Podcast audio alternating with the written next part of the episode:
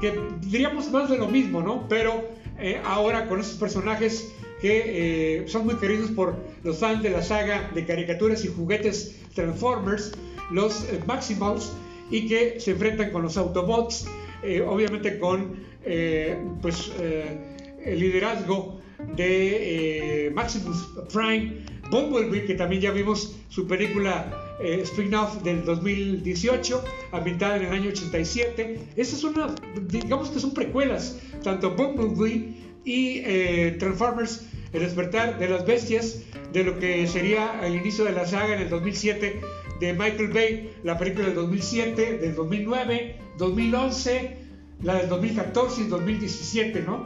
Eh, y bueno, Bumblebee, película spin-off, y esa está buena, la verdad está eh, bastante, bastante entretenida por, repito, los Maximals. Y pues le damos un 8, una película palomera que entretiene y divierte, cumple su cometido, sobre todo si son fans de Transformers, con varias sorpresas que no quiero comentar para no arruinar con el spoiler, pero sí vale la pena si son fans de la saga. Pues le damos un 8, una película que al menos eh, conforme a las anteriores entregas, sobre todo la del 2017 de, Michael Bay, eh, está mejor esta, eh, la verdad, porque es una película en los 90 y con los Maximals y obviamente Bumblebee, Optimus Prime, los Autobots y también pues los villanos, ¿no? Así que bueno, pues le damos un 8 y le damos también la bienvenida a, a Francisco Paco Hernández, cinéfilo de corazón, friki también, lector eh, de ciencia ficción y que la ciencia ficción nos va a llevar a la siguiente hora a hablar de un top de películas y series. Paco, Francisco, bienvenido aquí a Radio Tamaulipas. Muchas gracias, ya sabes, encantadísimo estar en tu programa, pero fascinado. No, pues muchas gracias Paco, la verdad, este, ay caray, ya, ya se escucha a todo el micrófono. Gracias Paco, muy bien, ya se escucha bien tu micrófono. Estamos totalmente en vivo, en directo, nuevamente agradezco a Ángeles Salas le queda de cabina y hago la bienvenida eh, a, Paco Hernández. Gracias por estar con nosotros porque viene de un compromiso de tu trabajo dando clases. Así que, eh, pues aquí estás con nosotros y qué bien para, eh, pues ya en la siguiente hora, hablar largo y tendido de películas y series que han dejado su huella bien impresa en la aventura, de la ciencia ficción, Paco. Y te reitero mi agradecimiento por invitarme y no sabes, me estás eh, haciendo este, que mi mente esté a mí pensando en todo lo que quiero platicar de ciencia ficción, mi tema favorito. no, pues yo sé que como anillo al dedo eh, estamos, estamos tocando un tema que nos, nos, apasiona a ambos. Porque es un tema que creo que lo vamos a tener que eh, abarcar en una segunda o tercera parte, porque es un tema muy amplio. Sí, mucho de Muy amplio, ¿no? Hablar, yo creo que en una hora o dos de, de todo películas históricas del cine y series de televisión, nos quedaríamos cortos de tiempo, eh, es, es, un mundo muy amplio, eh, eso si nos vamos a nivel eh, histórico, ¿verdad? pero sí, la verdad, es un, es un, tema que me apasiona, al igual que ti, Paco, y que pues te agradecemos tu presencia aquí en Radio Tamaulipas, en República Cinéfila. Encantado. Y, pues la verdad, eh, bueno, ya comenté Transformers, no entré mucho en detalle, pero pues está palomera, está buena. ¿A ti te gusta la saga de Transformers, por cierto? Fíjate que las primeras muchísimo más que ya las consecuentes, porque sí, este, ya, yo creo que ya la, la historia no, no, es que no dé para más, sino que no han... Eh, agarrado el, verdadero sabor de los Transformers animados y bueno, no tenía por qué, es, una, es, una, es un producto diferente, tomando los mismos personajes, tampoco se trata de hacer una calca, pero si bien que las primeras eran mucho más emocionantes que, que estas últimas. Digamos que la primera trilogía del 2007, 2009, 2011, ¿no? Sí. Porque ya en el 2014 hubo como un vamos a decir un reboot del propio Michael Bay con Mark Wahlberg. Ya, no estaba, ya no estaba Shia LaBeouf, ya estaba Mark Wahlberg, ahora con su hija y otros personajes. Y, trata temas un poco más serios. La verdad es de que Transformers, si tú sabes, es para levantar la imaginación con unos juguetes. Y aquí ya está tomando, eh, intentando una seriedad de una ciencia ficción que sí es cierto que es más dura y, este, y trata temas más eh, formales, lo cual lo hace diferente a la intención original. Tal vez por eso me parezca que las primeras tenían esa esencia primigenia de, de querer divertirse con unos juguetes que se transformaban y ahora verlos en tamaño real, pues obviamente era fantástico en el cine.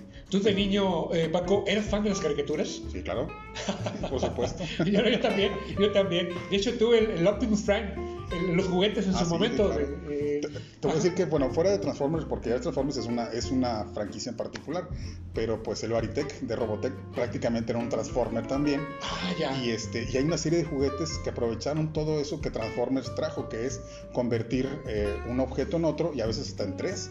Relojes que se convertían en Transformers. Sí, sí, sí. eh, un, un vehículo como Optimus Prime, que era un, que era un, un robot y un, Un tráiler. un- y un tráiler. Un tráiler. Pero había otros que eran hasta tres cosas, como en este caso Ah, sí, sí, sí, sí, sí. Y, y recuerdas también la caricatura de Mask, Sí. también eran, eran, eran, este, recuerdo mucho el avión que era helicóptero, ¿no? Sí, sí, es. Eh, está el, Volt- el Voltron mismo, que son Ah, este, Voltron. eh, que por separado son un, eh, un vehículo y juntos hacen el eh, un ser diferente, por decirlo de alguna Claro. manera, pero aunque no es un, es un Transformer, de todos modos te contiene la esencia de eso de jugar con aparatos que se pueden convertir en otra cosa. Robotech también entraría en ese eh, nivel, ¿no? Yo creo que sí. Sí, ¿no? De alguna yo- manera, Yo creo ¿no? que sí, sí, que definitivamente sí, porque sí, eran, eran tres, este, tres modos de, de combate. Voltron, ¿no? También. También Voltron tenía que, creo que dos, ¿no? Do- sí, sí, dos, Dos sí, cierto. Sí, sí, sí, sí, cierto. Y como eso sí había una cantidad de juguetes que inclusive llegó a, a rayar en lo ridículo, con objetos que no servían absolutamente para nada, que fueran transformables, este, como saleros, pero inclusive existían. Sí, me sí, me ver alguna vez un cubo de rugby que se convirtió en robot. Yo creo que ese no entra, pero eh, funcionaba como juguete. No me acordaba, sí, sí, cierto. Es que sacaron provecho todo, Sí. toda la mercadotecnia, ¿no? Es que tal vez ahorita no haya esa esencia de ver esos, esa cantidad de juguetes porque estamos más con los digitales y teléfonos, pero Transformer cambió también mucho la industria del juguete, o sea, te divertías con una cantidad de, de- de personajes que ahorita tenemos la esencia, las películas están manejando los personajes principales, pero si lo recuerdas ahorita, por ejemplo, que entró la, los- la- la- esta película, hay personajes que ya estaban un poquito olvidados en, en- en el Sí, tiempo. sí, claro. Y ahorita yo creo que van a sacar otra vez juguetes y funcos y todo lo demás con, Claro, claro. con, con esta, con, estos, con estos olvidados, pero no, no dejados por, por el destino.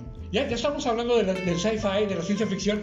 ¿De alguna manera Transformers en este género o, o es más de aventura? No, sí, sí, es ficción. sí, Totalmente. Sí, es ficción, sí, claro. Es ciencia ficción. Sí, si te fijas, la premisa Ajá. original de otro planeta, hay viajes espaciales, no es una ópera espacial, pero este, trae los elementos esenciales de, de una obra clásica de ciencia ficción. Sí, sí, sí, sí, sí, la verdad es que tienes razón, entraría dentro de la ciencia ficción de aventuras, ¿no? Claro. Eh, porque también podríamos denominar eh, eh, en, la, en películas, ¿no? Y series, sobre todo en películas, la ciencia ficción científica, ¿no? Vamos Sí, a decirlo así, Eh, exacto. Como Alien, por ejemplo. A- Alien, por ejemplo, eh, o Misión a Marte, eh, que están eh, ambientadas eh, Impacto profundo. Impacto este, profundo, contacto, contacto. contacto, Fíjate que ahí no sé si cabría la de la independencia, pero yo creo que también va por ahí. pues sí, ya- Porque es algo plausible, digo, tal Ajá. vez sigues- no tenemos un verdadero contacto extraterrestre, pero en caso que fuera así, yo creo que es una imaginación muy acertada cómo sucedería. Una pregunta, Paco. El fenómeno ovni, aunque no está científicamente comprobado, aunque a mí me fascina, eh, como leyenda urbana, eh, ¿entraría dentro del sci-fi? No. Lo- ¿Los ovnis no? No, Ah, eso no, no. no, todo eso todavía no. Eso yo creo que precisamente como no tenemos pruebas, no podemos decir Ajá. ni que sí ni que no. Entonces, de lo que sí puede decir ciencia ficción es nuestra interpretación de los seres extraterrestres. Eso sí no tenemos Ah, ninguna prueba, entonces ahí entramos en el campo de la ciencia ficción. Porque vamos a hablar de, de encuentros cercanos, ¿no? Me Sí. interesa, es una gran película y siento que es la, la película madre de los avistamientos de ovnis, Ajá. pero de una, de una base más científica. Y fíjate que te iba a proponer antes de empezar, si hubiera llegado un poquito más temprano, sobre tratar de planetas calurosos para poder estar ambientados con el clima. Oye, sí, no, vas a ver que sí, va a haber una segunda y tercera parte, Claro. Porque eh, el tema va a dar mucho de qué hablar. Claro que sí. Vamos a irnos un corte, Paco, vamos a un corte y entramos eh, directamente, ¿no? Eh, vamos a la pausa y regresamos directamente a los micrófonos de Radio Tamaulipas. Sí, fíjate que, que bien, venía con el calorón y dije, hablar de planetas que están así, porque ponen la película y nada más abre la ventana y dices, ah, está. Está. Tatooine, Tatooine. Dunas, o sea, que es Arrakis, perdón. Ah, sí. Es Arrakis. Dunas, está este Vulcano, Ajá. está El, el planeta de Star Wars, ¿no? Donde, donde Sí. pelean la lava y todo. se llama No me acuerdo, pero. Yo te voy a decir, Kessel, Sí, sí, sí. Crematoria, el de Vin Diesel. Ah, ok. Ese, ese yo creo que es el más parecido. Sí, no, vamos a, vamos a hablar, este, esta siguiente hora puro sci-fi, Sí. puro sci-fi, Paco. Sí, sí, estos planetas ahorita te digo, pones a ver crematoria, nada más a la ventana y dices, ah, Ah, su ay, mecha, ay". ¿no? Oye, ¿y fueron tus alumnos? Sí, sí, sí. Sí, De hecho, los puse a escuchar ahorita. No, está buenísimo el calor. Ah, su mecha. Bueno, gracias por venir, Paco. Hombre, encantado yo, ¿sabes? Y sí, Sí. me gusta mucho. Mira, traje este. Ah, muchas gracias. No, todo, ¿verdad? The Hunger Games. Está, Ah, es el libro en inglés. me gusta muchísimo, sea, pues, está, está muy buena la lectura. No, yo no era fan para nada. De la película no, o sea, la vi normal, pero el libro tiene ese detallito, ese, Sí, claro. ese, ese sabor de por qué lo hizo famoso. No, no está bien Está muy, muy bueno el libro. ¿Tú no eres muy fan de las películas? No, no, o sea, las vi. Sí, sí te sí, gustan. sí, o sea, sí las vi, pero, o sea, no, no, no es mi género favorito, Ah, digo, o sea, está interesante, pero el libro sí vale mucho. No, está, está muy bueno. Sí, sí, sí, Muy bueno. Sí, sí, sí. No, y ciencia ficción, hombre, ahorita lo que quiera. Ah, bueno, Paco, no, Creo que es no. nomás la memoria la que, la que tiene que, que jalarme el, el- el- el- ¿Cómo se llama? La, Ah, sí. la ardillita. Lo, que- Ah, ok. lo que tendrá que poner el google para poder tener los nombres al, al, Ah, ok. al hilito. Preocupes. Jakku, donde está. Ah, sí. Donde está también de ser. Si quieres empezamos eso para mencionarlo, ¿no? Yo diría como con crematoria, o sea, que, que pongan la, la de Vin Diesel para que sepan que la película va a quedar. Ay, mira qué fresquecitos está Sí. en, el, en el planeta. Bueno, ahorita, ahorita entramos. Claro, claro, claro. Vamos a dejar ver mis muchachos. Sí, este. Pues está también el desierto de Principito, donde encuentra Santoa de, de Exuperi, el, el Principito también es desierto y así. Digo, en ficción hay para estar ambientados. Sí, claro. claro. Ah, y acabo de ver anoche, para actualizarme, eh, salió Antier Black Mirror. Ayer vi el capítulo con Salma Hayek Ah, y el de Star Trek Strange New Worlds, el primer capítulo también de la Ah. segunda temporada, muy bueno también. Muy bueno. Ayer fue de que le dan el control de la nave temporalmente a Spock. Pike se tiene que ir tres días para ayudar a su compañera a salir del problema de que está metida y entonces sí. a Spock le dejan la nave tres días y tiene que tomar decisiones.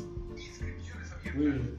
Y eso nuevecito, ese ese salió ayer y Black Mirror salió antier. Ah, ok. Es, la, es la, la sexta temporada, pero nada más vi un capítulo. Sí, Ah. me, sí me gusta verlos con...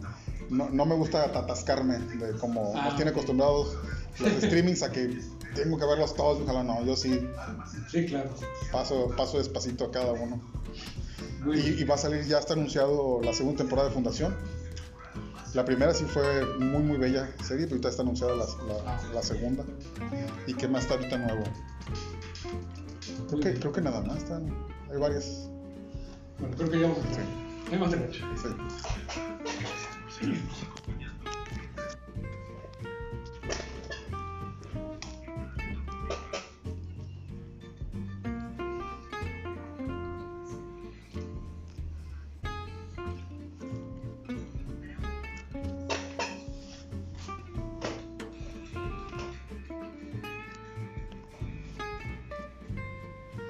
¿qué tal? Ya son las 3 de la tarde con 4 minutos, 15 horas con 4 minutos. Estamos totalmente en vivo y en directo en el 107.9 FM en nuestra casa estación Sistema Estatal Radio Tamaulipas en este mediodía calurosa tarde de sábado 17 de junio con 42 a 43 grados centígrados en Ciudad Victoria.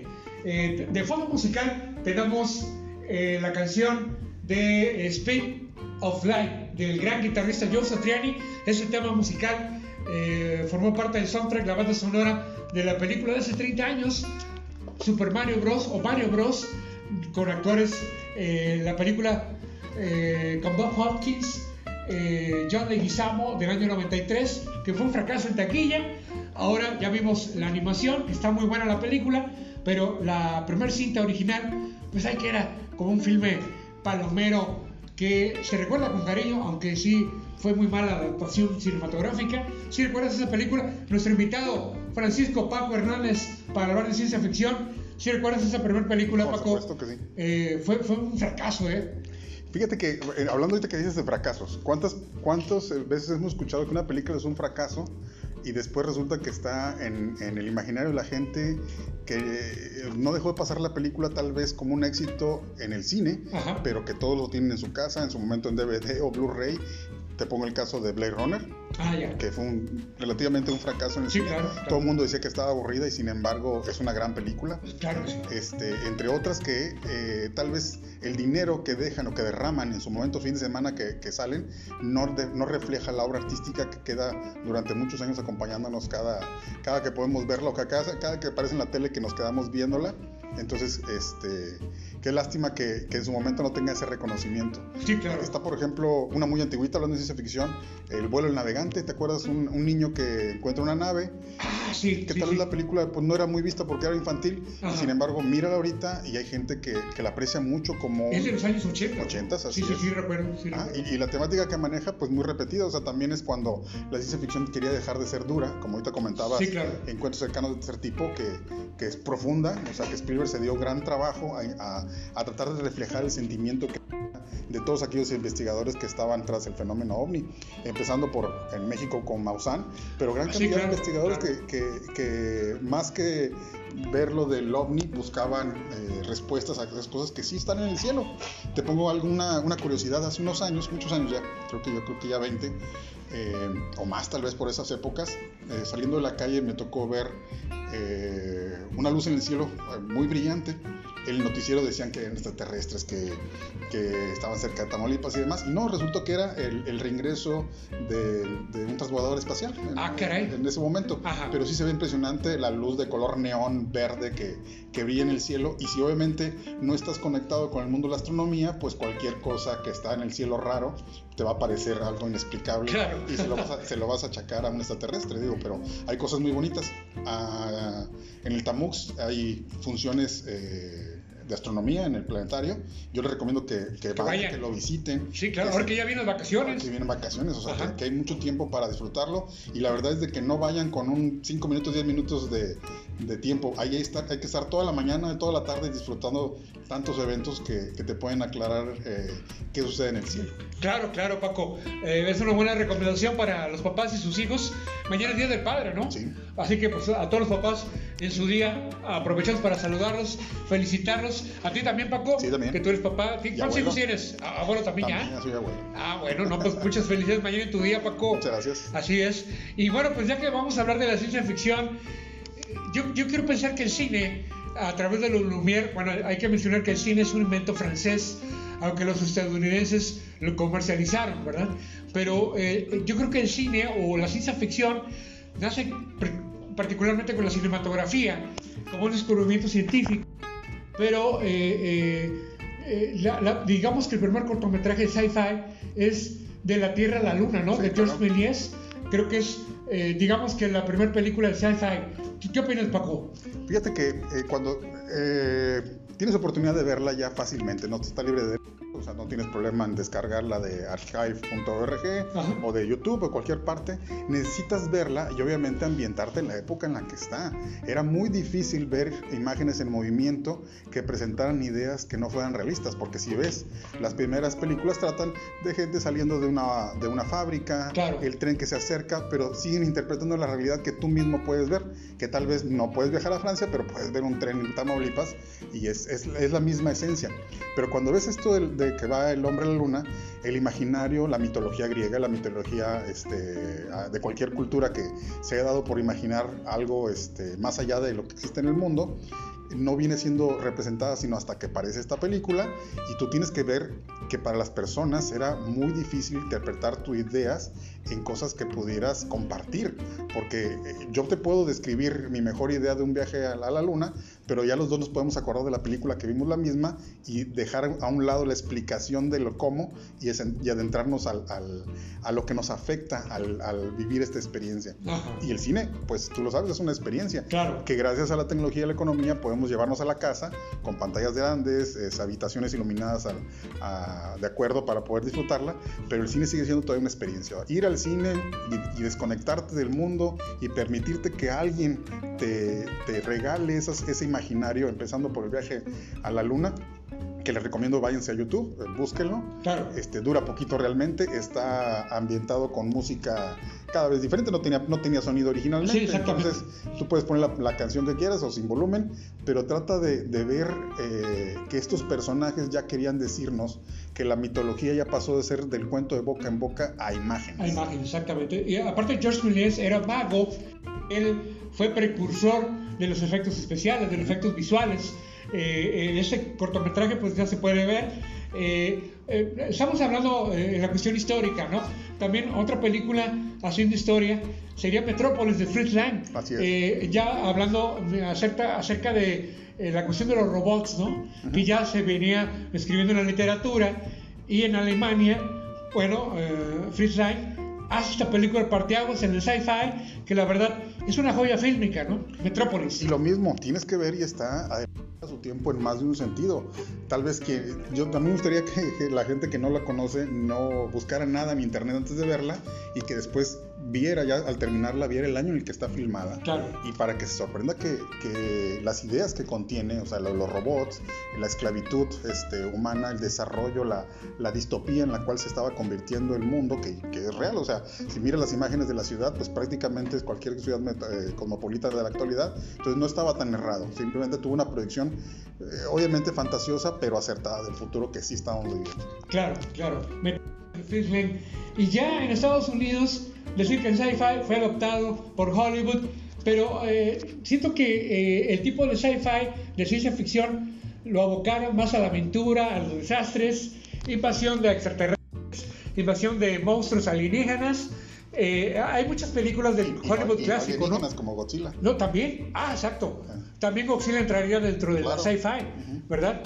Pero que fíjate que, que Godzilla viene siendo una representación de esos miedos que tenían eh, por la guerra nuclear, eh, que, que ya no lo ves ahorita, no lo ves. Ahorita te pueden comentar de que van a caer bombas en la guerra que está ahorita, ya sabes, En Ucrania. en Ucrania. Ajá. Pero si tú te acuerdas, por ejemplo, cómo vivíamos los que estábamos en los 80 pensantes, eh, cómo, cómo nos vendían el miedo, por ejemplo, con Mad Max, que, que era eh, fruto del miedo de la guerra nuclear. Sí. Y que sí, ahorita sí, tú puedes ver no sí, Mad. Max Fury Road y es nada más una continuación de un mundo distópico, pero eh, la esencia, que era el miedo a que nos destruyéramos por completo por la falta de recursos y con eh, bombas atómicas, ya estaba mucho antes con otras películas de género, pero yo creo que esta es la, la- la mejor o más oportuna porque coincide justamente en la cúspide de ese miedo que tenemos, que ya se va a empezar a disipar por otros miedos diferentes, pero yo creo que es la que representa mejor en su momento, que estábamos ya a punto de destruirnos todos y, este, y es lo que iba a pasar. Sí, en la época de la Guerra Fría, Estados Unidos,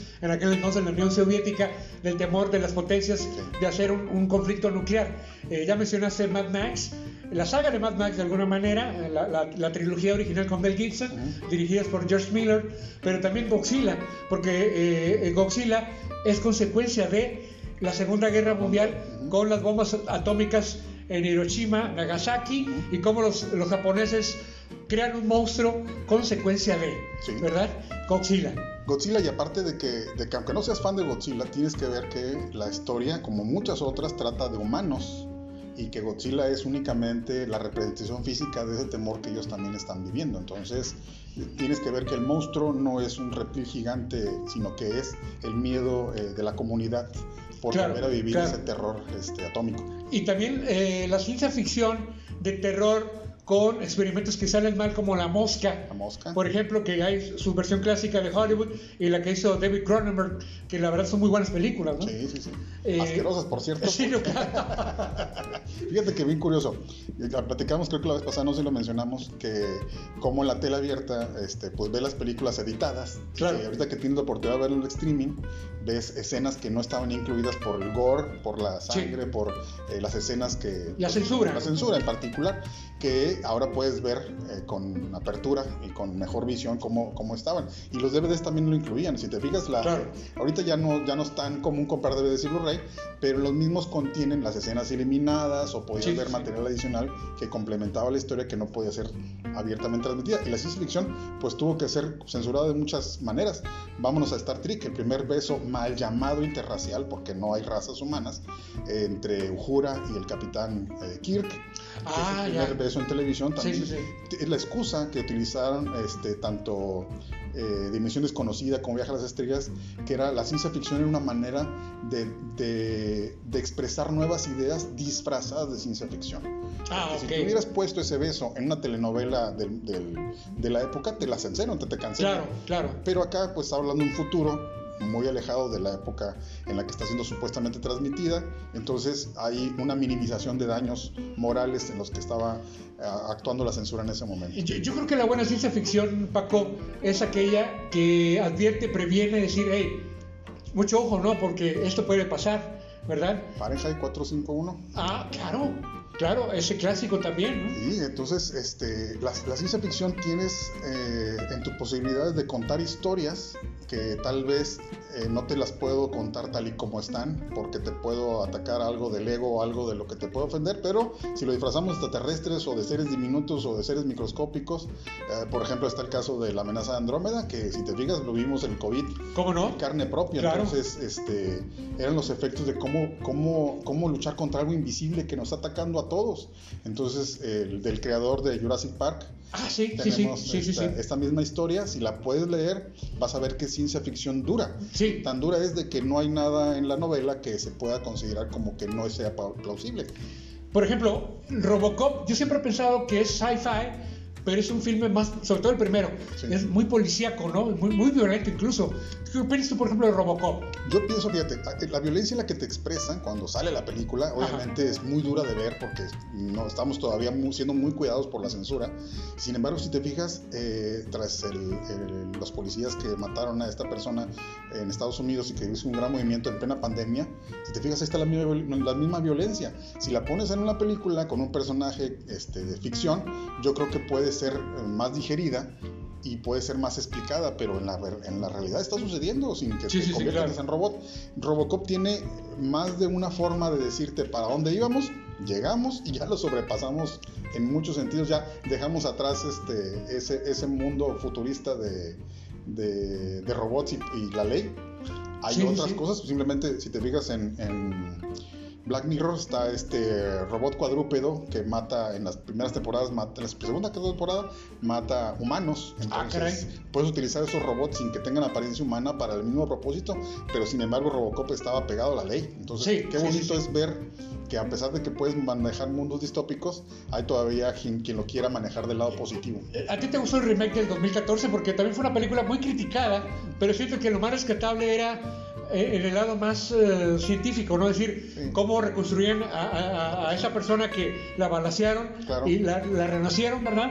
Pero me gustó mucho esa parte, cómo ya veían previniendo, eh, si pierdes una pierna, te pone una pierna robótica, una pierna biónica, ¿no? Que no es lo único que lo, maneja. Hay, hay, otras películas que, por ejemplo, manejan ese, ese tipo de reemplazos, pero con economía, por ejemplo, de que, no recuerdo el nombre de la película, pero que tú pedías un corazón artificial y si no lo puedes pagar, te lo quitaban. Ah, como. Si, como, si, tratara de la tarjeta de crédito. De sí, sí, sí. Dejas de pagar algo, ya sabes, de la tienda que todo, a todos persigue. Y, este, y que acá de un riñón, ¿sabes que no lo pudiste pagar tu mensualidad? Véngase para acá y te lo quitaban. Ya que estoy mencionando Biónico, recuerdo mucho en serie televisión tanto El hombre nuclear y La mujer biónica, que son series muy populares en los años 70, las series originales. Que tuvieron sus juguetes igual que los Claro, claro, claro. Y que ya abordaba, abordaban el tema de la ciencia ficción en, la televisión. Y curioso, fíjate que El hombre nuclear, en su nombre original se llama El hombre, el hombre de los 6 millones de, dólares. Cuando vemos que eso era una gran cantidad en su momento, ahorita con 6 millones de dólares no te alcanza ni para, hacer medio robot. Ni para, ni para la publicidad, yo creo. Por cierto que Hollywood Mark Wahlberg estaba palabrado para hacer un remake, una película. Ah, excelente. Pero no se ha concretado nada. No se ha concretado nada. Mark Wahlberg como el nuevo hombre nuclear. Mm, excelente. Estaría bien, ¿no? Sí, sí. Eh, pero ¿a ti te gustó en su momento la serie? Sí, de hecho, este, yo recuerdo que eran pocos capítulos, o lo que estaban en español los repetían constantemente, pero siempre había algo interesante que verlos. La primera escena manejaba, eh, como curiosidad, eh, la NASA, antes de sacar el transbordador, los experimentos hacen una serie de prototipos, eh, la serie X, y uno de los tantos fueron que, se, accidentaron son los que toman en el intro del hombre nuclear para aparentar el choque que sufre Steve, Steve Meyers, Steve Meyers y que es lo que lo, lo tienen que convertir en un, en un androide. Ajá. ¿Androide es la palabra? Sí, ¿no? un androide. Bueno, eh, porque Robocop también cae en el mismo, eh, Más o menos, sí, aspecto. sí, claro. Un ser biológico que es adaptado. sí, claro.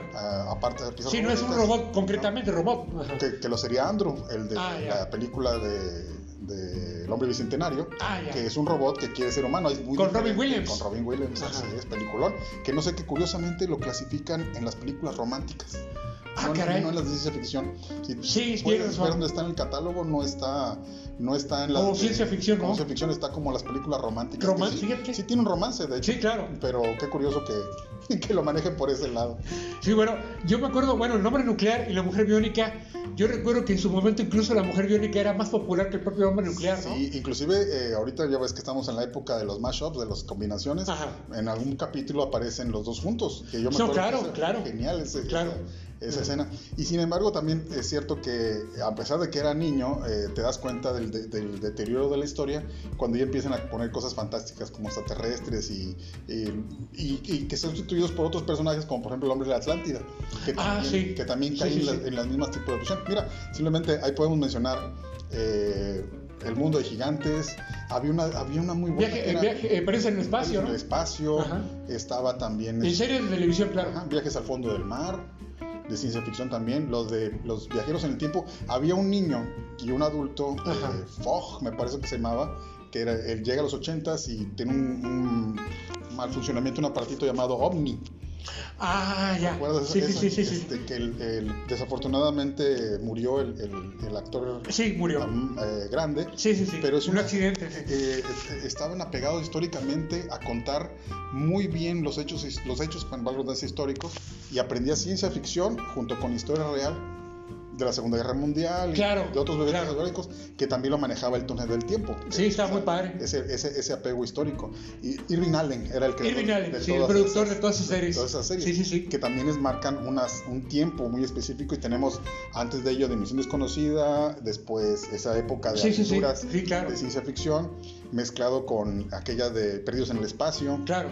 Que te, platicaba eh, antes de esto. El planeta de los simios. De los simios. También este, cuyo remake ya ves que fue poco entendible el final, y si luego lo volvieron otra vez a, hacer este... Sí, la última trilogía. La última trilogía que también está interesante. Está buena, está buena. Está muy buena, y, Charlton Heston, pues yo creo que nos da su mejor, nos da el mejor eh, final de todos al, al descubrir Ah, sí. Esa escena final que no te voy a contar. No, no, no, para que la gente. pero es icónica, es icónica. Es icónica. Tienen que ver Planeta de los Simios. Este, claro, la, cinta original. La cinta original. Sí, sí, sí. Y no podemos acabar 2001 dice del espacio. Bueno, 2001 eh, sí es un parteaguas en el cine, ¿no? Sí, sí. Por la cuestión de efectos y cómo Stanley Kubrick abordó el sci-fi. Y, y, muchos, incluso gente como Steven Spielberg, George Lucas, Coppola, eh, Brian De Palma, decían Sí, pero es una película muy pacheca. O sea, muy, muy, muy. sí, muy para dar un viaje ahí en el cine, ¿no? Pero, pero sí, la verdad, era una película que, que siento que la comunidad hippie de aquella época la adoptó muy bien. Que de hecho, este. Como no hay, no hay interpretaciones finales de eso, es una película para cada quien, cada quien que la vea claro. Va, va, a tener su propio viaje e interpretarlo como, como quiera. Y este, la música que lo acompaña, la, el, es una de las películas que tiene creo que era la primera que no tenía diálogo en un inicio, o sea que la primera palabra que empieza es mucho, muy adelantado de la, claro, película. Y Kubrick se había, como dato curioso también, se compró un seguro por si encontraban extraterrestres o lo que ocurriera en la ah, luna, eh, se preveyeron porque, si no ganaban el dinero suficiente con la película porque a lo mejor no les salía como ellos pensaban que era visitar realmente la luna y mira que no, tú lo ves y es muy parecido a lo que sabemos que es eh, las visitas del Apolo a, la luna. Y aparte Kubrick innovó con la inteligencia artificial. Claro. De alguna manera, con HAL, esta computadora villana ahí en la trama. Eh, la verdad es una, es, un, es una joya fílmica. Fíjate que yo lo considero villano a HAL. Ah, ¿no? No, yo creo que ah, seguía órdenes. Él seguía órdenes. Él seguía órdenes. O sea, no, hay alguien superior a él que le ordenaba hacer lo que tenía que hacer. No, no, no entra en el, en el bar de los villanos. Muy bien. Saludos a nuestro operador técnico que está de aquel lado. Eh, y bueno, pues gracias por acompañarnos. Ahorita vamos a ir un tema musical después de la pausa. Y, bueno, pues estamos muy, muy contentos, Paco eh, Hernández y un servidor, Ernesto Lerma, hablando de sci-fi, cine y televisión porque estamos acordándonos de grandes títulos que han dejado su huella bien marcada, ¿no? Eh, podríamos hablar incluso de cineastas que han abordado el Steven Spielberg, ¿no? Tanto en Encuentros cercanos del tercer tipo, E.T. Ya. Y, y Inteligencia Artificial, eh, que la verdad son grandes peliculones.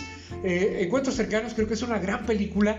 Creo que Jaime Maussan debe su carrera a esa película de avistamientos de ovnis, muy entretenida. Jaime Maussan, déjame Ajá, decirte que yo- lo que yo recuerdo, yo no, no sé qué tanto Ok. sea mi visión la, la más acertada, pero yo recuerdo que él salía, eh, aparte de sus reportajes de televisión, Ajá. tenía un segmento en 60 minutos. Sí, claro. Yo me acuerdo que mucha gente veía 60 minutos exclusivamente para ver Por Maussan. verlo a él. Sí, Sí, o sí, sea, sí. te- se tenían que aguantar el programa porque no había una hora definida en la cual apareciera, pero se esperaban a que apareciera él en su segmento. Si mal no recuerdo, Jaime Maussan tomó impulso a raíz de la película del 77 Sí, claro. de Steven Spielberg, ¿no? ujú. Porque ahí empezó a tener sus cápsulas y ya sus programas propios, ¿no? Es que antes había realmente pocos documentos, como por ejemplo estaba la revista Duda, que era Sí. la que manejaba el fenómeno ovni Ajá. y una serie de explicaciones, pero el papel no es tan poderoso como la televisión. No, claro. Entonces, eso no es hasta que sale la, la película que empieza ese auge. Y también, no te vas a olvidar, Paco, al gran Carl Sagan con Cosmos. Claro que no. También inolvidable, que también de alguna manera científico. abordaba eh, la cuestión de vida extraterrestre, ¿no? ¿sí? Y de hecho, en general, yo creo que para mi gusto, digamos, te, te comento, este, mucho tiempo manejé mi blog, este, precisamente pensando cada artículo, yo pensaba, espero que al escribirlo y publicarlo sea del agrado de Carl Sagan, ya había muerto, obviamente, Ajá. pero siempre procuré que tener ese rigor del cual él, él hacía al difundir la ciencia de la manera más acertada según su visión posible. Paco, vamos a ir a una pausa, pero quiero hacerte la pregunta para regresar después de una canción y abordar el tema, porque hace rato mencionaste en tu particular punto de vista personal que los, los ovnis, los extraterrestres, no entran en la ciencia ficción, No. según tu, según tu, en tu opinión, ¿verdad? Bueno, en la- obviamente hay cine de, hay Sí. cine de ovnis, pero- y en el mundo real, mientras no tengamos pruebas, este, creo, creo que creo que Ajá. tenemos mucho que investigar todavía. Ojalá que existan y que, que lleguen, pero este, es más disfrutable en el cine. Pero hay películas y series que lo abordan como sci-fi. Claro. De hecho, quiero que, que toquemos el tema porque creo que sería muy, muy interesante desmenuzar para aclarar al público que aunque es interesante ver, es ciencia ficción, pero digamos de aventura, ¿no? Claro. Eh, no es la ciencia ficción científica o comprobada, Ujú. ¿verdad? Generalmente es así, aunque te voy a decir que en Dimensión Desconocida eh, fue donde empiezan a manejar que nosotros somos los extraterrestres, salir a visitar otros planetas, nosotros somos los que vamos a invadir y, y casi siempre nos vemos como los subyugados y los buenos cuando podemos ser los malos Ajá. y los que acabamos con otras civilizaciones. Ah, caray. Más acá en, el- en- en la actualidad hay películas que manejan ese tema mejor, pero bueno, continuamos. Ok, vamos a entrar al detalle, vamos a la pausa, a nuestro amigo operador. Regresamos con un tema musical y entramos para hablar a detalle la siguiente media hora del programa en República Cinéfila. Sí, hay muchas este, nuevas que manejan Muy bien, Paco. Que, que los malos somos nosotros. Sí, hombre. Y sí lo somos. Sí. Y sí lo somos. Pues ahí está Avatar, ¿no? Sí. Avatar que llega Avatar. conquistando con los recursos naturales del planeta IA Pandora. de Spielberg y- también. Y los quieren aga- Nosotros somos los que tenemos esclavizados a los robots. Ajá. Y ellos tienen que liberarse de. O sea, que ellos son mejores. En la de Yo Robot, precisamente Will Smith, como Ay, le, el robot también hay que mencionarlo. que le dice: Puedes hacer una pintura y el otro le contesta: ¿Y tú puedes? Y ahorita, con la tecnología que hay, sí, sí, sí pueden. Sí, sí pueden hacerlo. Pero fíjate bien, Asimov deshace la historia de los robots, que su fuerte son los robots, por cambiar a un universo sin robots y sin, y sin computadoras. Y este también es una ciencia ficción que, al- a- que si vienes de los 50 hay, hay visiones que son más populares porque visualmente en el cine son más atractivas. Hay otras Sí, no, más claro, aburriditas, claro. pero que sí son muy interesantes de, de desmenuzar. O sea, es, es bueno ver en terror a alguien. Pero hay extraterrestres como el de la amenaza de Andrómeda que es invisible. Entonces los dos nos matan. Nada más que es más atractivo en la película ver el acecho de un, de un ser en la oscuridad. Pues sí, sí, sí. Entramos, Paco. Sí, sí. No, está bien para el tema. Yo creo que esto da pie para una segunda o tercera entrega porque hay mucho. En el tintero nos va a quedar muchas cosas. Sí. Muchas cosas. Sí, Sí, sí, sí, sí. sí, no, aparte, sí, me gustaría mencionarte lo de la antes y después de lo de Jodorowsky. Lo de que también vean el documental Ah, para que se den cuenta cómo se le ocurrió eh, todo eso de con Moebius, lo del Incal, Sí, claro, claro. lo de que dio el guion y que muchos cineastas tomaron eh, esencia de todo lo que se les ocurrió y que es parte ahora de, de tantas, tantas, tantas películas. Muy bien. Una de mis favoritas es Enemigo Mío. Ah, ya. Sí, sí, es sí. una de mis, mis favoritas. El libro es mucho mejor que la película, Ah, pero la película retrata muy bien lo que, lo que hay en el libro. O sea, y ahí, a pesar de que son extraterrestres, pues puede ser cualquiera de dos personas. El Sí, sí, cierto. entendernos, o sea, tanto la- las diferentes personas que piden por sus derechos y, y- y luchan, ahí, Ah, ok. ahí se está representado de que basta que platiquemos, que nos comuniquemos y que vamos a encontrar un punto de no choque, sino de acuerdo. Y claro que aquí es ciencia ficción, pero en el mundo real tenemos por la parte religiosa, la parte social, todos queremos eh, algo y, y lo que sirve la ciencia ficción es precisamente cómo te la desmenuzan de manera que la entiendas que es un problema muy humano. Ah, ok. Digo, porque igual en Star Trek todos los problemas que tienen son humanos. Sí, sí, sí. No podemos más que reinterpretar lo que podría ser extraterrestre, pero Sí, claro, es claro. humano, pero puesto en una nave espacial para poder platicar del tema sin que sea crudo. Sí, tierra. No, hombre, es un tema, Amplio. pero para toda la vida. Pero sí, estaría bien varias- varias- porque en el tintero se me va a quedar muchas cosas. Sí, sí, sí. No, y aparte, fíjate, estaría padre lo lo de la musicalización. Por ejemplo, ahí está lo de la, la, la banda sonora galáctica, la de Alien, la de Star Trek, está la de eh, la, la música coral que hacen en, en, en encuentros cercanos a ser tipo Ah, cuando ya. están en México cantando, ah, no, en India, están en India cantando Ah, ok. y hay un coro que, que está interpretando los sonidos que trae la nave Ah, ok. y este y así, o sea, hay, hay música que, la, que está plasmada en la ciencia ficción, o sea que sí. Oye, anoche me acordé, no, bueno, tú y yo nos acordamos, era Jim Reno, el actor Ah, Jim Reno. Reno, ajá, Nunca sí. nos acordamos. Sí, sí, sí, el, el último combate, el de Sí, sí, sí.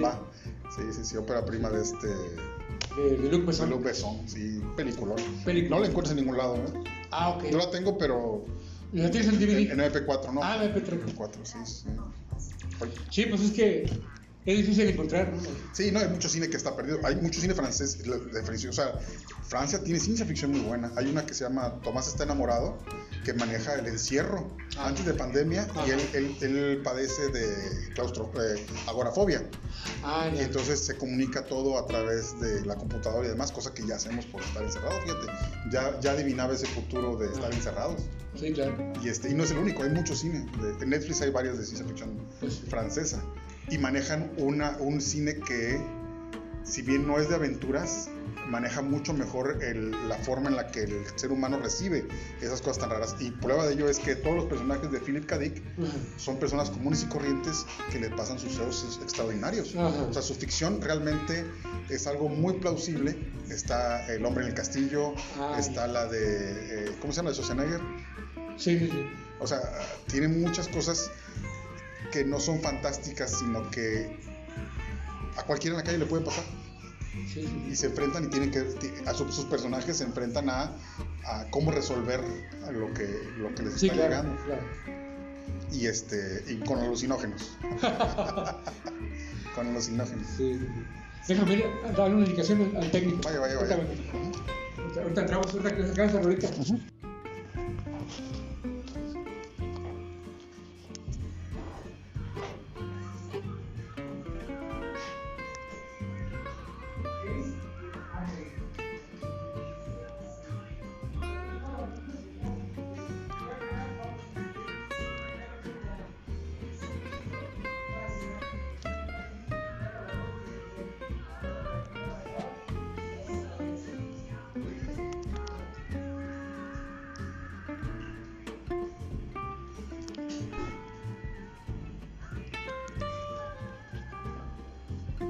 Muy bien, Paco.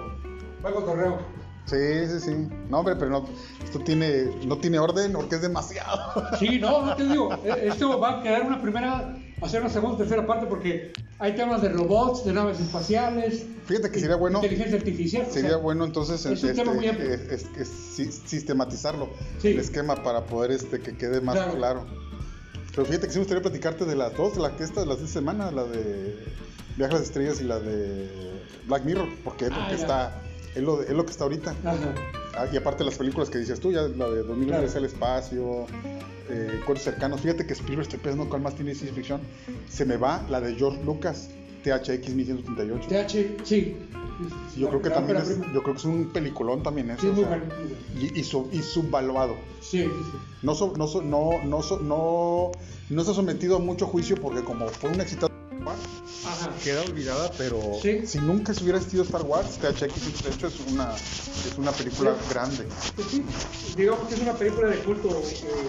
En la fuga de Logan, acabo de ir a la fuente donde fue filmada la, fuga de Logan. Sin querer queriendo llegué. Ah, Fui con mi hija allá y dimos con la fuente sin querer queriendo. Nunca imaginé estar en el set de, ah, ahí. Sí, fíjate que sí. Y este, y está igualito, o sea, lo ves en la película y es la misma fuente. Es un parque muy curioso. Los arquitectos que hicieron esa hicieron eh, una, una, lo que dicen una montaña y haz de cuenta que es estar en el mundo de Minecraft. Así ah, gigante la piedra está el, el, jardín de agua, este fuente que es ruidosa, pero está a un ladito la fuente, la, el jardín de agua silenciosa. Ah, está por segmentos, o sea, es un paseo increíble. Y la que, es, la, la, que sirve de salida del mundo de Logan es la fuente ruidosa. Está, está preciosa, intacta, igualita. Ahorita se acabó Sí, no, claro, claro. Ahorita vamos a entrar para Sí. Dunas, ya ves que ahorita está la segunda parte.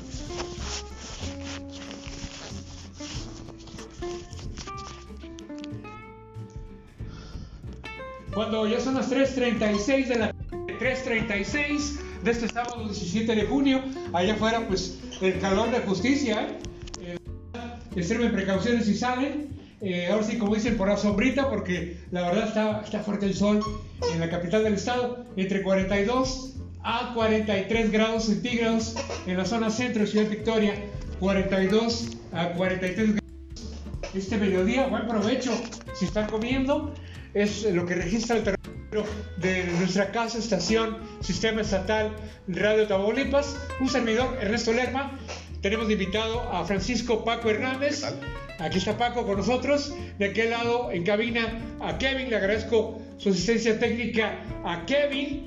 Y en el fondo musical, eh, eh, Speed, Speed of Light de Joe Satriani, de la película de Mario Bros, la película original del año 93. ¿Te gusta la música guitarrera de Joe Satriani? Ah, por supuesto. ¿Eres fan de la guitarra rock? Sí, sí, totalmente. Ah, que es un, es un virtuoso. Y, y da, da para otro programa hablar de Claro, claro, no, ya, ya será filmes de, películas de rock y guitarristas, ¿no? Ah, bueno, pues te comentamos esa ficción.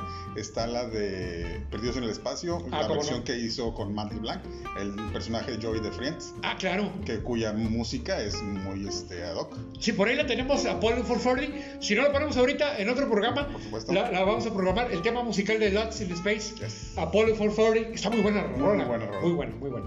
Muy bien. Paco, eh, vamos a hablar eh, de eh, extraterrestres y la ciencia ficción, mencionar que escuchamos High in the Rainbow del gran cantante de heavy metal Ronnie James Dio nos cantó ese tema de la película Águila de Acero, Iron Eagle. ¿Sí recuerdas esa película? Que no, no me de, de, aviones de combate. Me, me, me, suena el nombre, pero no recuerdo la trama. Era un chavo cuyo instructor eh, eran soldados Salió al mismo tiempo que Top Gun. Supongo que ha sido para aprovechar la, el auge de los aviones. De pero hicieron, hicieron, una trilogía de, de Águilas de Acero. Eh, pero bueno, son películas de culto, ¿no? Sí. De los años 80. Ahí escuchamos a Dio. Bueno, yo te preguntaba, te diera la pausa, Paco. Eh, para ti los extraterrestres no encajan en la ciencia ficción, aunque muchos lo relacionamos. Lo que pasa es que como no tenemos el, el a uno, todos son eh, parte de nuestra imaginación, o sea, son nuestra representación de nuestra forma exagerada de ser. Entonces, tenemos eh, extraterrestres para dar y recibir cualquier tipo de condición humana. Por ejemplo, tenemos eh, el más conocido, que no, no parezca en su momento, Spock, ah, ok, de, Star, Trek. Star Trek, que trata de quitar la, la, la, humanidad que tenemos en un ser propiamente parecido a nosotros y ver qué se puede hacer con eh, tipo de Es un vulcano, ¿no? Es un vulcano, así es. Tenemos este, extraterrestres invisibles como la amenaza de Andrómeda. Ah, ya. Eh, tenemos extraterrestres eh, como Alien o los de Independencia, los cuales su el ser grotescos ya, ya nos, nos impide amarlos desde un principio, sin comprenderlos, es simplemente es este, un ser que ya viene a atacarnos por la fealdad que tiene, sin poder comunicarnos, y, este, y no son los únicos, o sea, yo creo que cualquier ser que, que sea un poquito diferente nos produce el primer, la primer contacto de esa versión. Yo, siempre he pensado, Paco, mi muy particular punto de vista personal, que eh, si me preguntas si creo en extraterrestres, sería que no porque no los he visto. Ahora sí que como Santo Tomás, hasta no van a creer, porque creo que hasta, hasta la fecha formal y oficialmente no hay una prueba científica 100% que diga existencia de extraterrestres en, la Tierra pero el fenómeno ovni a mí me apasiona. Sí, claro. O sea, a mí me apasiona, ¿no? Eh, me imagino que por eso se gana la vida Jaime Bausa, ¿verdad? Sí, así pero, pero es muy apasionante la cuestión de los ovnis, los avistamientos y pruebas. Lo que pasa es que ahí, yo Son leyendas urbanas. Yo te tengo una vertiente, mira. A ver. Lo que pasa es de que eh, la misma palabra objeto volador no identificado en la misma no implica extraterrestres. O sea, es algo que está volando y que no sé qué es. Ajá. Y entonces, eso sí creo que existe. Hay muchas cosas que están en el aire y que no sé qué son. O sea, no tengo ni idea qué, qué se trate. De eso a que sean extraterrestres eh, ya es una gran diferencia. Es una gran diferencia. Claro. Y la ciencia, hasta donde la conocemos, porque la ciencia tiene esa virtud de que se adapta, no tiene una descripción definitiva de todo esto. Puede ser que en el futuro nos, nos describa cosas que ahorita no entendemos, pero hasta el momento pues no tenemos pruebas. Sin embargo, cualquier científico que se precie sabe que posiblemente algún día sí las tenga. Yo, yo pienso esto, Paco, que si por ejemplo Estados Unidos, la NASA, ocultaran que ellos saben de extraterrestres o tienen tecnología, ya lo hubieran, ya se hubiera dado a conocer hace muchos años, ¿no? Pues es que el cielo está para todos, o sea, tú puedes ponerte a ver cuando quieras y te vas a dar cuenta que basta una tarde, una noche que te pongas a ver y vas a ver cosas extrañas, o sea, no necesitan ser extraterrestres, pero es que de verdad ver el cielo, eh, dedicarle el tiempo, claro que la, la, contaminación lumínica no te permite verlo como en su plenitud, pero te aseguro que hay muy pocas personas ahorita que fuera de los que viven en el campo que no han visto la Vía Láctea. Entonces, claro, ya e, eso ya es un hecho impresionante. Entonces, la mera explicación de lo que sucede en el cielo, sin que sea extraterrestre, ya es fascinante, ya, ya, es, muy, ya es muy bonito verlo. Ahora, aunado a la ciencia, hay cosas que ni la ciencia puede explicar, que es cuando al no poderlo explicar, pues le podemos achacar más a un extraterrestre. Yo creo que pues es tan probable como no, porque no tenemos pruebas. Pero si te pones un poquito a investigar, vas a ver que la ciencia para inclusive desacreditarla al extraterrestre también es fascinante. O sea, eh, pienso que Maussan hace el trabajo de divulgación, pero es más bonito que le expliques a alguien cómo no es cierto porque implica mucha ciencia y tecnología y en el mismo entendimiento vas a ver que va a aprender sin querer queriendo conceptos muy muy este apasionantes. Apasionantes. Sobre todo, por ejemplo, si tienes una cámara de muy alta resolución, bueno, vas a aprender a manejar mejor tu cámara para tomarle fotos a esos extraterrestres que a esos ovnis, más bien dicho. Y este y aparte puedes colaborar, o sea, realmente hay eh, la mera el mero hecho de ser un observador te sistematiza, te tranquiliza, o sea, ayuda, es un tipo de terapia, o sea, si te, yo te digo, ¿sabes qué? Te toca eh, vigilar el cielo de Ciudad Victoria durante todo el mes de julio, en la noche, vas a ver que va a ser, te va a servir de terapia. Ah. Puede ser que encuentres nuevos terrestres, pero, pero te va a dar un trabajo que hacer que te va a tranquilizar. Ah, ok. Entonces, sí es muy bonito de todos modos, nada más no le pongas este, una definición final, porque como digo, no, no sabemos si existen o no, simplemente no tenemos pruebas. Pues sí, sí, sí, así es, pero el cine nos lleva a la aventura, a la ciencia ficción, obviamente pie a una segunda, tercera parte porque hay muchos temas, es un, es un mundo muy amplio, el sci-fi, pero Paco, que el cine también se ha aprovechado mucho de esto en la cuestión de los extraterrestres, ya lo vimos con Día de la Independencia, y lo hemos visto en otras películas de Independencia, fíjate bien, vienen los extraterrestres a quitarnos nuestros recursos que nosotros no cuidamos. Y platicabas ahorita fuera del aire que te está la película de Avatar, en la cual somos nosotros los que vamos y le quitamos el, recurso a alguien que ya está eh, disfrutando su propio planeta y sí lo está cuidando. Que fíjate que me parece muy curioso, hablando de, entre, ciencia y Avatar. A ver. Si te fijas, te, voy a hacer una, pregunta. A ver. Eh, eh, ¿De qué color es la piel de Luke Skywalker? Si te fijas, es. ¿Cómo es él? Ajá. ¿De qué color tiene su pielecita? La piel de, del personaje Luke Skywalker. Ajá. Eh, Vive en Tatooine. En Tatooine. Con dos soles y no está, no está tostadito. No. Está rubio. El, rubio, rubio, sí. Perfecto. Sin embargo, en, en los Navi, en, la luna de Pandora, en la película Avatar, si te fijas, son azules. Sí. Porque la radiación que están sufriendo, ah, tanto de, sus, de su estrella como del planeta cercano al que tienen, hace que el color azul absorbe mucho mejor la radiación que están teniendo. Ah, Entonces, ahí se acerca más a esa ciencia ficción dura. Que aunque las dos son de aventuras y es ficción, está más apegado James Cameron a una, a una ciencia que en Star Wars, que es más apegado a la fantasía. Sí, claro. Sí, es una, una eh, odisea espacial. Eh, Star Wars. Ya que menciona James Cameron, creo que es de los pocos directores que le ha sacado mucho buen provecho a la ciencia ficción de decir, hey, cuidado, porque también si la manejamos mal por la ambición, se nos puede eh, atacar. Ya lo vimos en Terminator, por ejemplo. El abismo. El abismo, el secreto del abismo. Así es.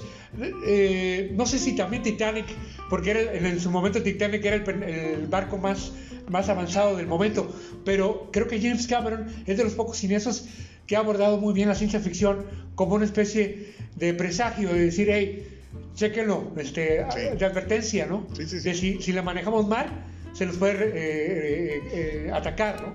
Sí, de hecho, y lo estamos haciendo mal.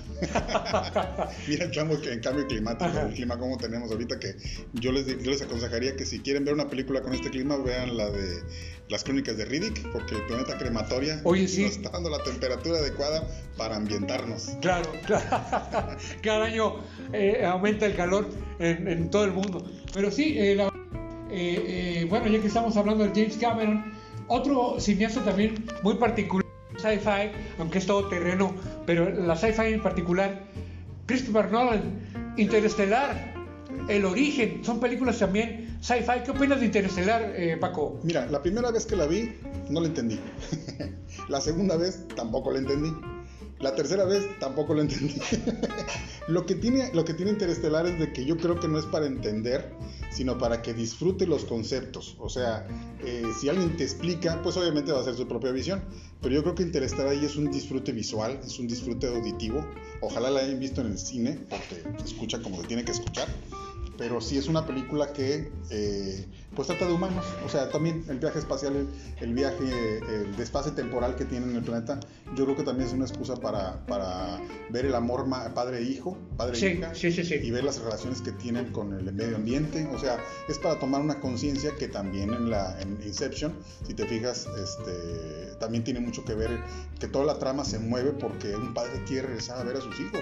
sí, y a, la esposa también. Ah, entonces, sí, sí, sí. Eh, es, es lo que nos hace humanos está envuelto o está rodeado de ciencia ficción para poder explicar los sentimientos que tenemos. Son dos muy buenas películas, Inception e Interestelar de Christopher Nolan. Inception del 2010, Interestelar del 2014, ¿no? Eh, y ambas ah, en su, en su particular trama. Por ejemplo, a mí eh, Interestelar al principio me pareció muy ambiciosa porque toca muchos temas. Sí. O sea, ya lo mencionaste, la cuestión eh, paternal, padre hija, hija y padre, la cuestión de los viajes en el tiempo, en el espacio, la cuestión de que se acaban los alimentos en el futuro en el planeta. O sea, eh, Christopher Nolan aborda muchas tramas, pero siento que le gana más el sentimiento, eh, la parte sentimental, vaya. Sí, claro, y de hecho es, lo que mueve a, es lo que mueve la trama, o sea, ese sentimiento. Pero si te fijas, su ciencia ficción yo creo que deja de ser ficción porque está muy apegada a, la tecnología que se de lo, de lo posible. Claro. E inclusive el desfase temporal también es posible y si te fijas, eh, la primera imagen de un agujero negro salió después de la película y la visión que tenían los, el cineasta, tanto los creadores digitales, fue casi acertada. O sea, la forma en la que se comporta la luz eh, alrededor de un agujero negro es muy parecida como en la película lo puedes apreciar Gargantúa. Ah, que, es el, que es el agujero negro este. Y este y que si bien no te menciona quiénes son esos seres que vienen o que nos ayudan, se, se intuye que somos la misma humanidad que regresa en el tiempo para ayudar a la humanidad, lo cual crea una paradoja, Que, lo cual también este no deja de ser interesante que, que, lo que no está explicado al final resulta ser más complicado que la trama misma. Oye, ya estaban viendo eso de los multiversos, ¿no? Antes de que DC y Marvel, ya con el interestelar de Christopher Nolan, que está interesante la verdad. Y fíjate que ahorita que dices multiversos, el, el, que nos hace el gran boom de volver a esto, creo que es eh, Ricky Morty que a su vez son personajes basados en la película de ciencia ficción de Volver al Futuro. Ah, ya, ya, ya. Doctor Brown y, Martin, McFly. Este, si te fijas, ellos eh, vuelven a poner eh, un tema que es el de los multiversos, no es nuevo, pero a partir de ellos, otra vez, todo el mundo tiene una versión eh, de los multiversos y permite contar historias inimaginables, que no es lo único. Ya una vez Superman llegó en los cómics a, a la época del Rey Arturo. Sí, claro, claro. Ya este, Batman se enfrentó con, con Depredador. sí, este, hasta se va al oeste, ¿no? Ah, sí, sí, sí, o sea, hay, multiversos para lo que tú quieras. Entonces, sin embargo, ahorita estamos en una gran era en la cual eh, sirven todas esas historias para contar más. Lamentablemente, si muere un personaje y vuelve a aparecer, ya no te lo tienes que, llorar porque, pues, es con la excusa de que es de otro universo y ya. Ah, tocas el tema de los viajes en el tiempo. Sí. ¿Consideraríamos los viajes en el tiempo como parte del sci-fi? Sí, totalmente. Totalmente. totalmente. Todo está en la especulación y aparte este, me, me, gusta mucho que hay gente que se pone a analizar los diferentes viajes en el tiempo. Que ahorita que lo mencionas, fíjate que, que hay una obra muy poco conocida de Asimov, que precisamente pues casi toda su obra literaria tiene abunda en la ciencia ficción, pero esta obra que, te, que me refiero se llama El fin de la eternidad. Eh, es una obra que escribe después de, escribir eh, sus, sus, obras más famosas como Fundación, que por cierto también te la menciono, ya está en su segunda ¿eh? temporada, ahorita va a empezar este año creo en Apple, Apple TV. la primera también te recomiendo que la veas, muy muy interesante solamente está basada en, lo general en los libros, lo cual lo hace un producto independiente de, la literatura, el que está en, televisión. Pero bueno, te decía, El fin de la eternidad maneja la explicación de la paradoja del abuelo en la ciencia ficción, que ya ves que si viajas en el tiempo y matas a tu abuelo, pues tu padre no puede haber nacido, ah, tú tampoco. En cambio, en esta novela te explica muy bien cómo podría romperse esa paradoja y eso implica que la humanidad en vez de dedicarse a viajar en el tiempo se pone a viajar por el espacio y es lo que hace la grandiosa la obra, la obra de fundación, que la humanidad conquista la galaxia, pero si te voy a hacer un spoiler, no encuentra extraterrestres. Porque, ah, porque llegamos primero, que es una, una versión muy plausible de por qué ahorita no encontramos extraterrestres.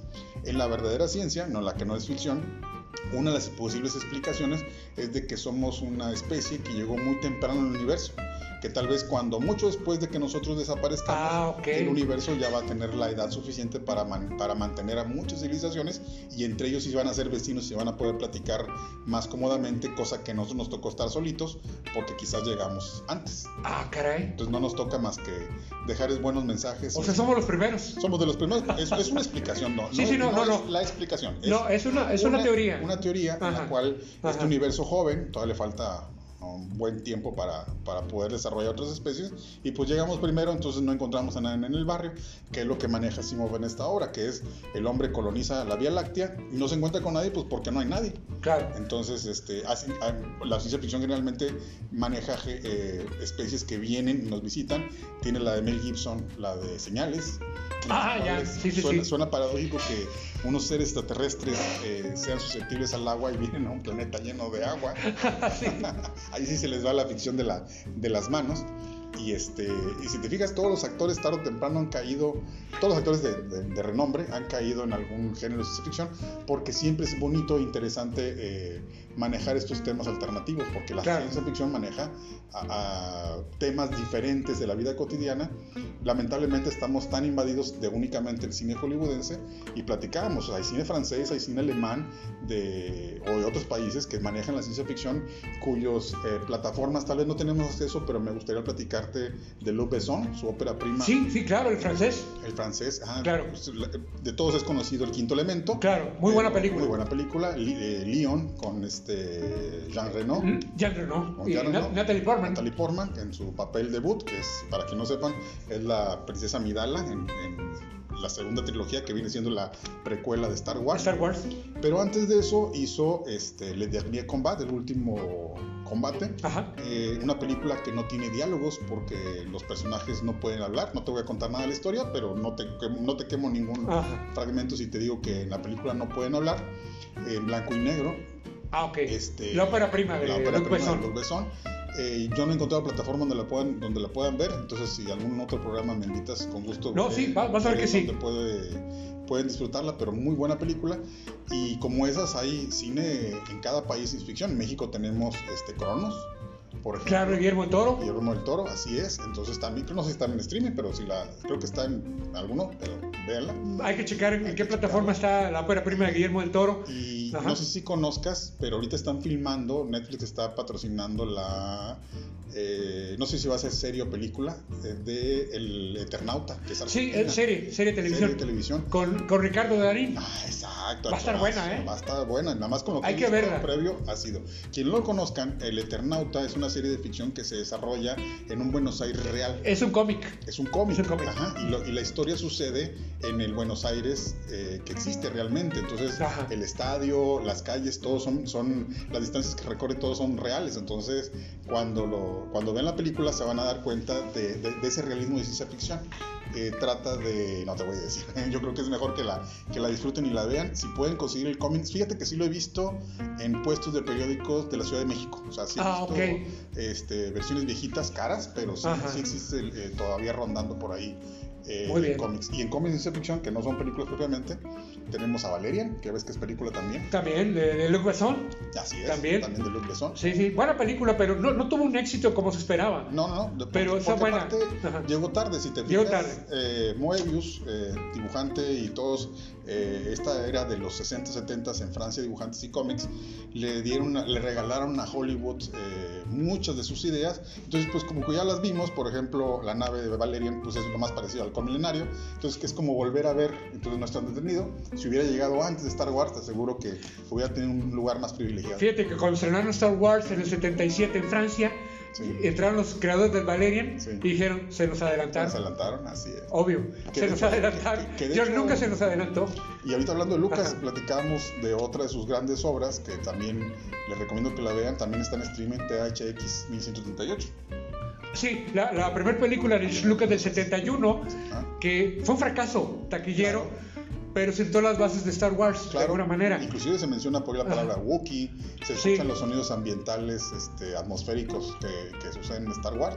Entonces también véanla, es muy muy buena película. Digamos que es como una película de autor de sci-fi. Sí, sí, Vamos sí. a decirlo así. Que de hecho está basado en un cortometraje del mismo. Del mismo, Ya hay otro, exactamente. Hay una pre, pre película de eso. Sí, no, claro, claro, que claro. es- creo que, su, que es la- lo que presentó como tesis en la universidad, algo así. Muy bien. Eh, Vamos a poner una canción, pero vamos a, a sacrificar el tiempo para concluir bien para que después Paco en una segunda emisión de Sci-Fi, porque es un tema muy amplio y en el tintero va- va- vamos a dejar muchas cosas. Yo sé que eres muy fan, muy, perdón, muy fan del sci-fi literario. Me regalaste la, la vez que viniste el libro de Isaac Asimov, Sí. una antología muy buena que la estoy leyendo. ¿Qué te pareció Yo Robot con Will Smith del año 2004? ¿Te gustó la película? Fíjate que te puedo decir que no. Tiene muy buenos momentos. Me imagino por qué. Tal vez, pero mira, lo que pasa es que a mí todavía antes de la cachetada Will Smith me caía muy bien. Pero eh, eh, la película pues le destrozan cierto sentido de la que es la historia original, lo cual yo no estoy peleado, simplemente no la hacen tan dinámica como la historia misma lo es. Ajá. Entonces, este, acá le dan el protagonista al humano, cuando en- precisamente en Asimov sus protagonistas son los robots. Los robots, O sea, son, exactamente. son, son, son importantes. Ajá. Entonces, la forma en la llevar la historia tal vez me quedó, me quedó a deber. Y aquí el show es de Will Smith. Sí, el show de Will Smith, así es. Pues sí. Y antes de terminar, para comentarte, ahorita en, en esta semana tenemos el estreno de la segunda temporada de Strange New World de Star Trek. Ah, Ya salió el primer capítulo de la segunda temporada y salió completita eh, la, la sexta temporada de Black Mirror. El primer Ajá. capítulo tiene a Salma Hayek este, como coprotagonista, entonces también este, le recomiendo mucho que la vean. Oye, ya para concluir, ¿te gustó Will Smith en Soy Leyenda? Sí, ahí sí, sí me gustó. Ahí sí, ¿te gustó Ahí- más esa ahí sí película? me gustó. La- lo que pasa es de que pues es muy difícil que Charlton Heston le quites un, un- un papel. Entonces, El remake. El remake, así es. Y aparte antes de eso estaba este, ay no me acuerdo cuál más, una filmada en Italia que también es las mismas Ajá. de Leyenda. Sí, sí, sí, también una versión europea. Una versión europea, Sí, sí, sí. ajá. Pero yo creo que Will Smith sí, sí lo hace muy bien en, en- en Soy Leyenda. A mí me gustó la película, incluso el perrito creo que es de lo mejor de la película, pero siento que eh, el- eh, eh, los efectos digitales de los personajes, los villanos, como que están muy artificiales, un poquito Claro, sí, claro, sí, yo creo que también es es- el único es- pero que le pongo, pero está muy padre la película. Sí, sí, sí. Está- si está la puedes ver de esa manera, yo creo que sí, pero este, Will Smith eh, era, pa- eh, me hubiera gustado que el final era para otra película. Son de las que sí vería una segunda parte con interés. Creo que, que están planeando en Hollywood hacer Ojalá una sí. continuación. Ojalá que sí, pero ya ves que está castigado este hombre ahorita. Sí, ¿verdad? Vamos a ver qué pasa. Paco, ya lo estamos retirando. Te agradezco el libro de Hunger Games. Paco me regala el libro en inglés, Sí. el libro original de los Juegos del Hambre, la novela original que ya viene en la precuela en película. Muchas gracias, Paco. No, va a servirte y qué bueno que lo disfrutes. ¿Dónde, ¿Dónde te ubicamos en redes sociales? Este. El blog pulsodigital.blogspot.com. Muy bien. Ahí me encuentran, ahí están muchos escritos, este, muchos años de trabajo. Y te digo, este, espero que a Carl Sagan le satisfaga de donde quiera que esté. Bueno, ahí te vamos a encontrar en ese Gracias. blog de Sci-Fi. Así es. Francisco Paco Hernández, gracias. Un placer. Kevin, en cabina, nos vamos y nos retiramos del aire para regresar la próxima semana con otros invitados, otros temas a platicar de cine, televisión y música en República. Mi nombre es Ernesto Lerma. Nos escuchamos la próxima semana. Muchas gracias. Hasta la próxima emisión.